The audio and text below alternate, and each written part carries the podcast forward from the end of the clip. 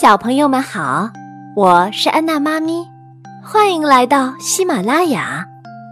今天给大家讲的故事是《一千零一夜之圣诞欢歌》。这本书由美国美泰公司著，海豚传媒编，长江少年儿童出版社出版。在一个大雪纷飞的圣诞节，著名歌唱家艾丹在盖德剧院里演唱圣诞颂歌。一曲唱完，艾丹接过热烈的观众献上的鲜花。向大家飞吻致意，可当幕布一合上，艾丹就生气地把鲜花扔到一边，自言自语地说：“每年都要唱这些圣诞颂歌，我真是受够了。”说着，他走到后台的桌旁，看着空空的桌子，生气地喊道：“凯瑟琳，我的点心在哪儿？”凯瑟琳是艾丹最好的朋友，也是剧院的服装设计师。现在她正在和魔术师弗雷德一起装饰圣诞树。艾丹的声音把大家吓了一跳。听到他的责问，凯瑟琳说：“我的工作是服装设计，而不是送点心。我给你送点心，只是因为你是我的朋友呀。”艾丹却毫不领情，他生气地说：“舞台剧很快就要上演了。”这个圣诞节，你们谁也不许放假。艾丹，你不能这样做。凯瑟琳劝艾丹：“为什么不能？”玛丽阿姨说过，在现实的世界里，只有自私才能成功。艾丹把凯瑟琳赶出了房间。到了晚上，熟睡中的艾丹听见房间里有一阵响动，他睁开眼睛。看到早已去世的玛丽阿姨站在他面前，玛丽阿姨身上捆满了锁链。玛丽阿姨，你怎么了？艾丹问。这些锁链都是自私带来的后果。我把你也培养成了自私的人，但是今天我有机会弥补我的错误。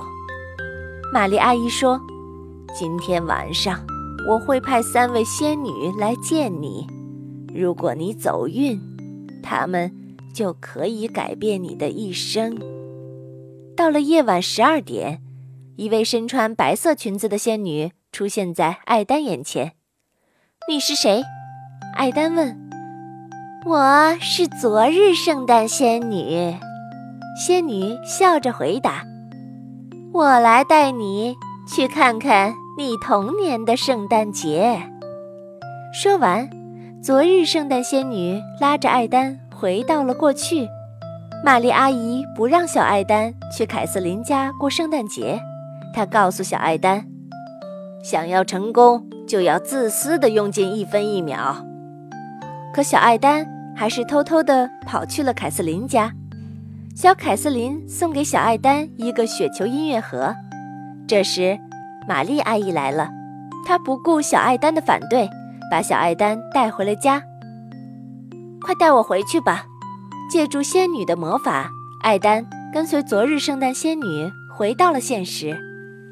艾丹对昨日圣诞仙女说：“玛丽阿姨说的对，从那以后，我专注学习弹钢琴，后来我就成功了。”说完，艾丹继续睡觉。昨日圣诞仙女摇摇头，失望地离开了。到了半夜一点，艾丹被一位穿着绿色裙子的胖仙女叫醒了。我是今日圣诞仙女，她一边说，一边用魔法棒在空中画了一个绿色的光圈，带着艾丹钻了进去。他们来到了盖德剧院，只见杂技演员莫里斯。一边将手中的番茄扔向艾丹的海报，一边说：“哼，让你叫我们圣诞节上班。”大家都笑起来。这时，凯瑟琳也拿起一个番茄，朝艾丹的海报扔去。“我要马上离开这儿！”艾丹气极了，对今日圣诞仙女大叫。于是，仙女把她带到了一栋破旧的楼房前。这时，门开了。一群小朋友跑了出来，原来这是一个孤儿院。艾丹姐姐今天有事，下次她一定会来给你们唱歌的。凯瑟琳对小朋友们说道。艾丹听见了，心里很不是滋味。今日圣诞仙女把艾丹带回了卧室。半夜两点时，明日圣诞仙女来了。他披着黑色的斗篷，对艾丹说：“去看看你将来的圣诞节吧。”艾丹有点犹豫，但是又很好奇，于是他跟着明日圣诞仙女钻进了金色的时光隧道中。啊，真冷啊！怎么会这么冷？艾丹问。这个未来是由冷漠的选择开始的，仙女回答。只见中年的艾丹披着一件缝满补丁的斗篷，来到了凯瑟琳的家。已经成为著名设计师的凯瑟琳正在屋里忙碌着。真没想到，圣诞节你都在工作。中年的艾丹小心翼翼地对凯瑟琳说。我已经很久没有见家人了，中年凯瑟琳说：“曾经的我很无私，后来你开除了我，我帮助过的孤儿院也关闭了。你是对的，关心别人没有用，给我一次重新来过的机会吧。”艾丹恳求道。此时，艾丹突然惊醒了，太阳出来了。新的一天已经开始了，还好一切都还没有发生。